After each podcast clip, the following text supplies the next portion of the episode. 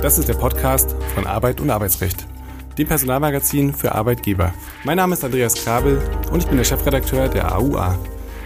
In der Reihe Kurz gefragt sprechen wir regelmäßig mit Dr. Jan Tibor Lellay. Er ist Fachanwalt für Arbeitsrecht und Partner bei Buse in Frankfurt. Er berät seit vielen Jahren Unternehmen umfassend im Arbeitsrecht von A wie Abmahnung bis Z wie Zeugnis. Seinen Schwerpunkt hat er im Betriebsverfassungs- und Tarifrecht. Herzlich willkommen, lieber Herr Dr. Lilley, zu einer weiteren Folge Kurz gefragt. Heute möchte ich gerne sprechen über das Whistleblowing. Das haben wir zwar einerseits schon getan, aber möglicherweise gibt es dort ein paar Updates zum Hinweisgeberschutzgesetz. Der Entwurf des neuen Gesetzes wurde ja Ende Juli beschlossen und es wird demnächst in Kraft treten und endlich die, ja, ich würde sagen, die EU-Hinweisgeberrichtlinie in Deutschland umsetzen. Was wiederum müssen da jetzt die Unternehmen tun, um ihren gesetzlichen Verpflichtungen nachzukommen? Noch ist ja ein wenig Zeit. Lieber Herr Dr. Lelei, warum hat die Umsetzung in Deutschland so lange gedauert und wann können wir mit dem Inkrafttreten der deutschen Regelung jetzt endlich rechnen?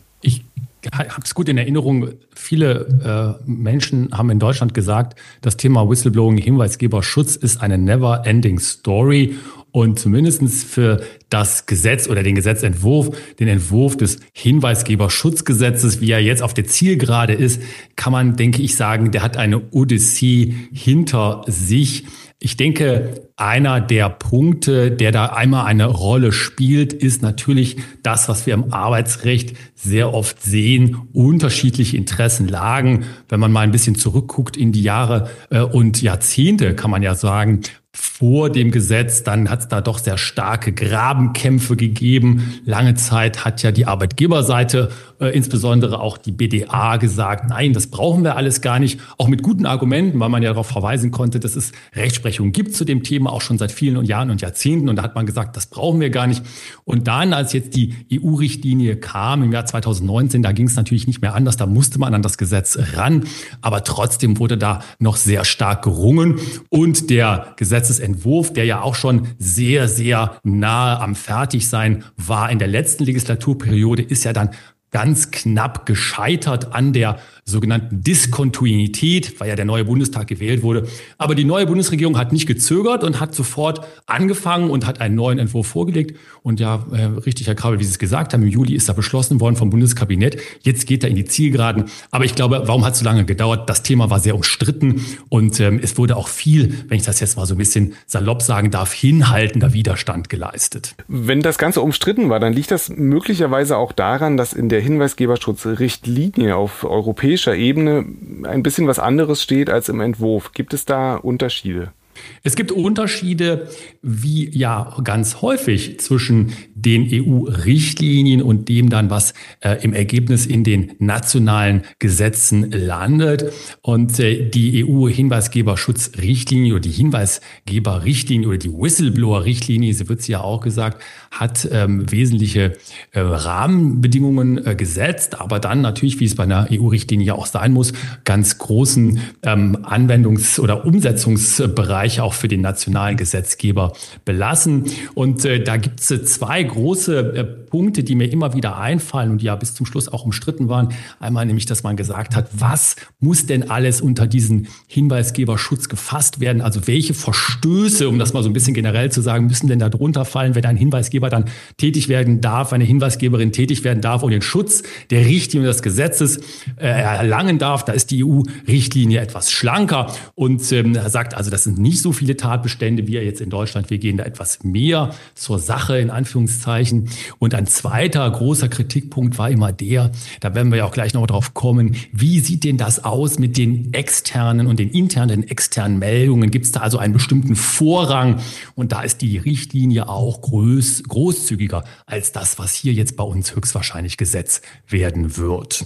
Das ist eine wunderbare Idee. Dann gehen wir gleich mal rein und fangen mal an mit dem Anwendungsbereich. Welchen klaren, wie ich das verstanden habe, sehr klaren Anwendungsbereich hat das Gesetz? Ich würde gerne von hinten einmal anfangen und sagen, was ganz klar ist denn vom Gesetz nicht umfasst. Das ist aber auch beim Nachdenken jedem, denke ich, sehr schnell auch bewusst. Das sind die ganzen Dinge, die Sicherheitsinteressen äh, berühren. Jetzt der Bundesrepublik Deutschland, da geht es um militärische äh, Dinge oder Dinge, die so dem nachrichtendienstlichen Bereich um ähm, anheimfallen äh, und ähm, auch Dinge, die sich äh, in dem Bereich bewegen von Betriebs- und Geschäftsgeheimnissen. Das ist ja ja ganz klar, dass da einen Konflikt gibt und das regelt das Gesetz auch. Und der Anwendungsbereich, der ist jetzt ähm, ganz klar auch geregelt. Da geht es nämlich um die berühmten strafbewährten Verstöße oder die bußgeldbewährten Verstöße bei Leib, Leben oder Schutz der Vertretungsorgane der Beschäftigten. Und dann noch bestimmte Regelungsbereiche sind auch umfasst. Da gibt es einen ganzen Katalog im Gesetz, wird das aufgezählt. Was aus meiner Sicht besonders wichtig ist, ist sowas wie Schutz der Privatsphäre, elektronische Kommunikation, aber auch sowas wie Datenschutz. Ganz wichtiges Thema ja auch für uns und die Kolleginnen da, Kollegen und Kolleginnen da draußen in der Personalpraxis und ein zentrales Element, denn ohne das wäre ein Hinweisgeberschutzsystem ja nichts, ähm, sind die Meldestellen. Und äh, dort gibt es die externe und die interne Variante. Worin liegt denn da der Unterschied? Wichtig ist ähm, immer im Hinterkopf zu behalten, dass Ausgangspunkt nach dem neuen Gesetz ja sein wird, es gibt eine Pflicht für alle Unternehmen mit mindestens 50 Beschäftigten, einen sogenannten Meldekanal einzurichten. Das heißt also, man muss eine solche Möglichkeit vorhalten, damit sich die Beschäftigten dort an die Meldestelle wenden können, um auch äh, Hinweise zu geben, zum Hinweisgeber, zur Hinweisgeberin zu werden. Ähm, die Unterscheidung extern, äh, intern hat dann erstmal eine Bedeutung, wenn man sich darin, äh, wenn man dahin guckt und sagt, wie organisiert das Unternehmen denn das? Das kann man ja einfach auch nach außen vergeben, an Drittanbieter vergeben. Man kann es aber auch intern organisieren, indem man eine Compliance-Organisation zum Beispiel schon hat, in die dann ein solches Hinweisgebersystem integriert wird. Und das sind so die beiden Varianten Varianten, die da unter dem großen Mantel der Verpflichtung der Meldestelle, man muss eine einrichten, wenn man mehr als 50 Leute hat, äh, die eine Rolle spielen. Und dann gibt es noch eine andere Abgrenzung, die dann äh, auf die Meldung selber sich bezieht, nämlich wohin gehe ich, wende ich mich jetzt nun an die äh, unternehmensinterne Meldestelle, ob nun von Drittanbieter oder vom Unternehmen auch gesteuert, oder gehe ich direkt an eine Behörde ran, die ja in dem Gesetz auch gemeldet, äh, Gesetz auch angeführt werden. Und äh, da ist dann auch noch mal eine Unterscheidung wichtig. Und welcher Variante ist denn jetzt der Vorzug zu geben? Also was ist für den Arbeitgeber eigentlich am komfortabelsten, möglicherweise sogar am wenigsten kostenintensiv und am wenigsten risikoreich?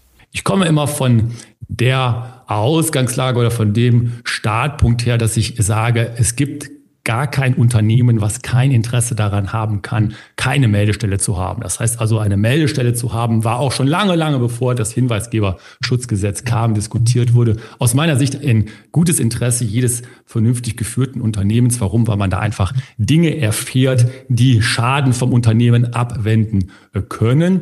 Und daraus ergibt sich meiner Meinung nach dann auch eben ganz konsequent, dass der internen Variante immer der Vorzug zu geben ist. Warum? Weil man dann das Ganze in seine Organisation Organisation, auch seine Personalorganisation einbinden kann, äh, da auch die entsprechende Kontrolle hat, auch entsprechend darauf hinweisen kann, seine Beschäftigten, dass dahin die Hinweise bitte zu geben sind und damit eben auch viel abfangen kann, was möglicherweise sonst irgendwo herumschwirrt, auch außerhalb des Unternehmens herumschwirrt. Das muss gar nicht so äh, unbedingt erforderlich sein. Also da ist die interne Variante immer die vorzugswürdige und das gibt's ja heute. Wir hatten ja auch den Roundtable äh, bei bei der AUA haben wir das ja auch besprochen mit äh, Kollegen. Da gibt es heute so gute Softwarelösungen, die sind so einfach einzusetzen und auch so kostengünstig einzusetzen, dass das auch für ganz kleine, mittelständische und noch kleinere Unternehmen und natürlich sowieso für die großen äh, ein gar kein großer Kostenfaktor mehr sein kann. Also das interne Meldesystem ist meiner Meinung nach das Mittel der Wahl. Und ich kann mich auch noch äh, sehr lebhaft an die äh, oder an die lebhafte Diskussion erinnern. Ähm, das Ganze haben wir natürlich aufbereitet im Titelthema von Heft 8 und auch auf YouTube finden Sie dann natürlich ein bisschen Informationen. Woran ich mich aber auch erinnere, ist der nächste Knackpunkt, nämlich die Anonymität der Whistleblower. Wird diese denn besonders geschützt?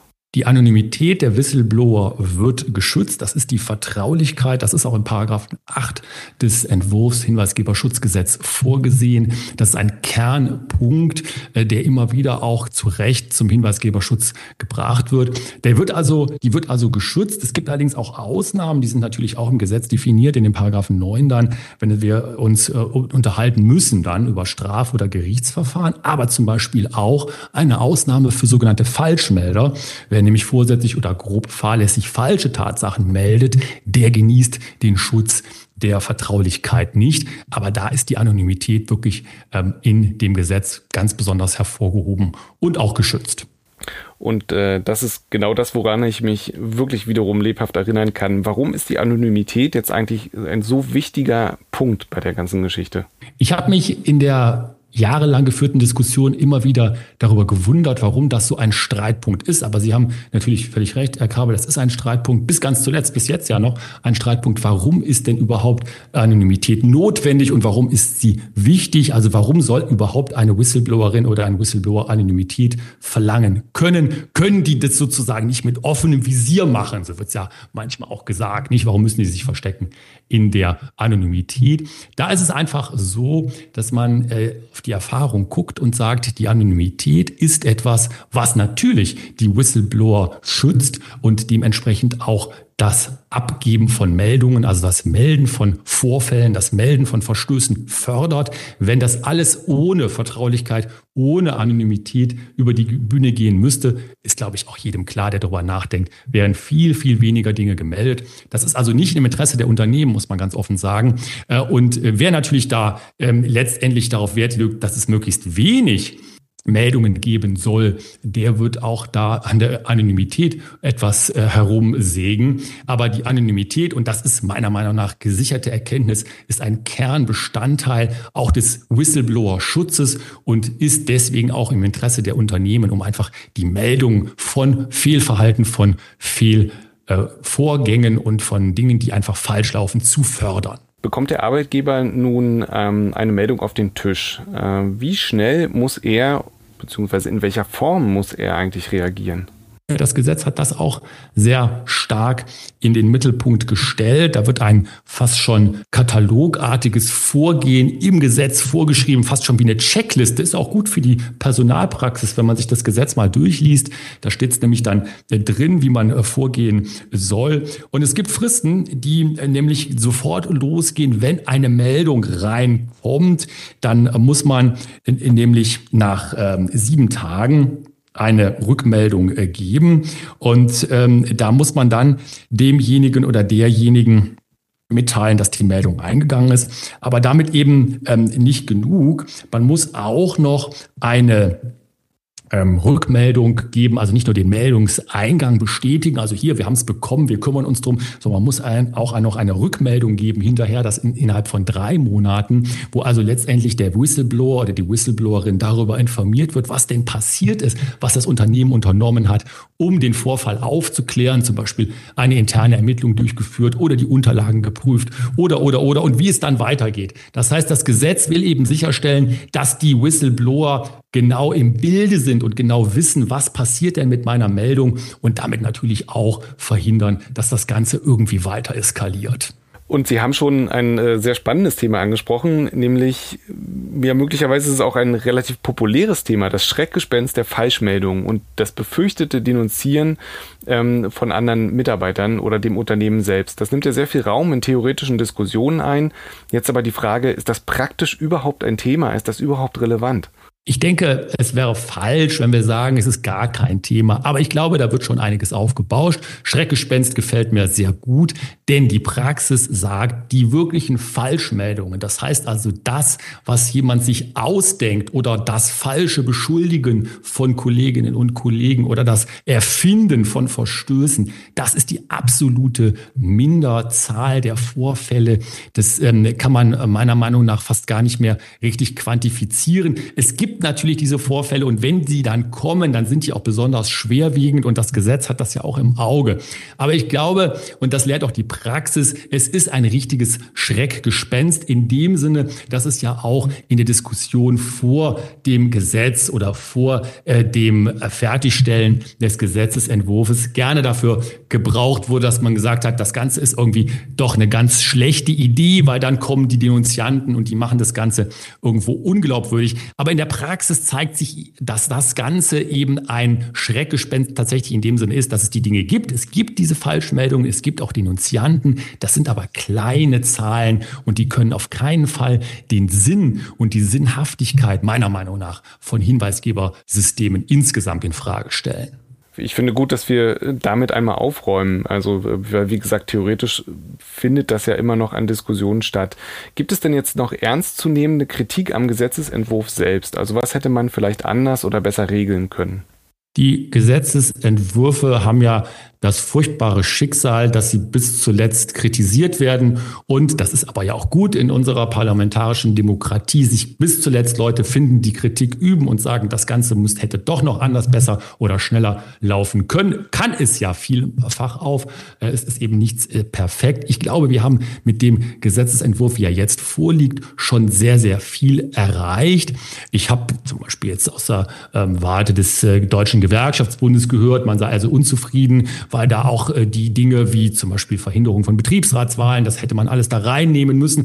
Aber das ist fast schon so ein bisschen Klientel- und Lobbypolitik, muss man ganz offen sagen. Also jeder will da noch sein kleines Stückchen auch dazu nehmen. Was ich denke, was ein Kritikpunkt ist, äh, und der ergibt sich auch nicht nur aus der Richtlinie, der Whistleblower-Richtlinie, sondern auch aus der Rechtsprechung des Europäischen Gerichtshofs für Menschenrechte, wo ja doch, denke ich, gesagt wird, dass das interne Melden von Verstößen, also das interne Whistleblowing vor Vorrang haben soll. Das ist so bei uns jetzt nicht vorgesehen und wird auch nicht gesetzt werden. Das ist meiner Meinung nach ein Nachteil. Der lässt sich aber insgesamt verschmerzen. Aber wenn man sich den europäischen Rahmen anguckt, kann man hier, denke ich, mit Fug und Recht sagen, das hätte man sicherlich anders machen können. Und zu guter Letzt würde ich gerne noch einen kleines bisschen Panik machen, denn die Frage, die sich ja stellt, warum holen wir das Thema nochmal auf den Tisch? Wir haben es ausdiskutiert, wir haben ein Roundtable dazu gehabt, wir haben es im Heft gehabt, es wird auch breit äh, diskutiert in anderen Medien. Wie schnell und warum, da würde ich gerne das Stichwort Bußgeld mal äh, in den Raum werfen, sollten Arbeitgeber jetzt eigentlich reagieren? Dadurch, dass wir es ja hier mit einer Umsetzung einer EU-Richtlinie zu tun haben, äh, haben wir es auch damit zu tun, dass die Europäische Union ja seit einiger Zeit, also man kann ja sagen, so seit der Datenschutzgrundverordnung dazu übergegangen ist und sagt, also die Dinge, die wir jetzt tun, ob das nun Richtlinien sind oder Verordnungen, die sollen auch effektiv durchgesetzt werden. Und da sagt die Europäische Union auch ganz konservativ, wenn man so sagen will, wie setze ich sowas durch, indem ich einfach saftige Strafen androhe.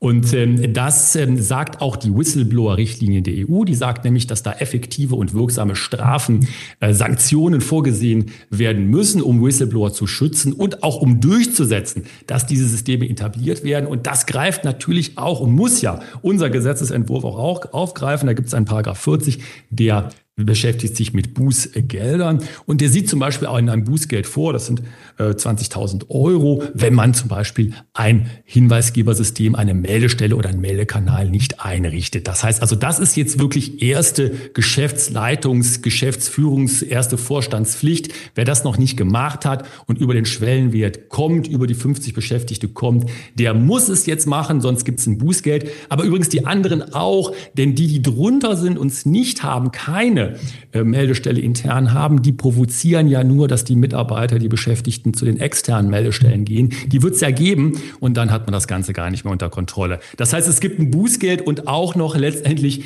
die, den Appell an alle, es doch bitte zu machen, damit man wenigstens das Heft in der Hand behält, wenn es um Hinweisgeber und Hinweisgeberschutz geht. Und die gute Nachricht ist, ähm, aus meiner Sicht ist ja auch noch genug Zeit. Vielen lieben Dank, lieber Dr. Lellay, für diese Folge und wir hören uns beim nächsten Mal. Tschüss, bis dahin. Dankeschön, tschüss.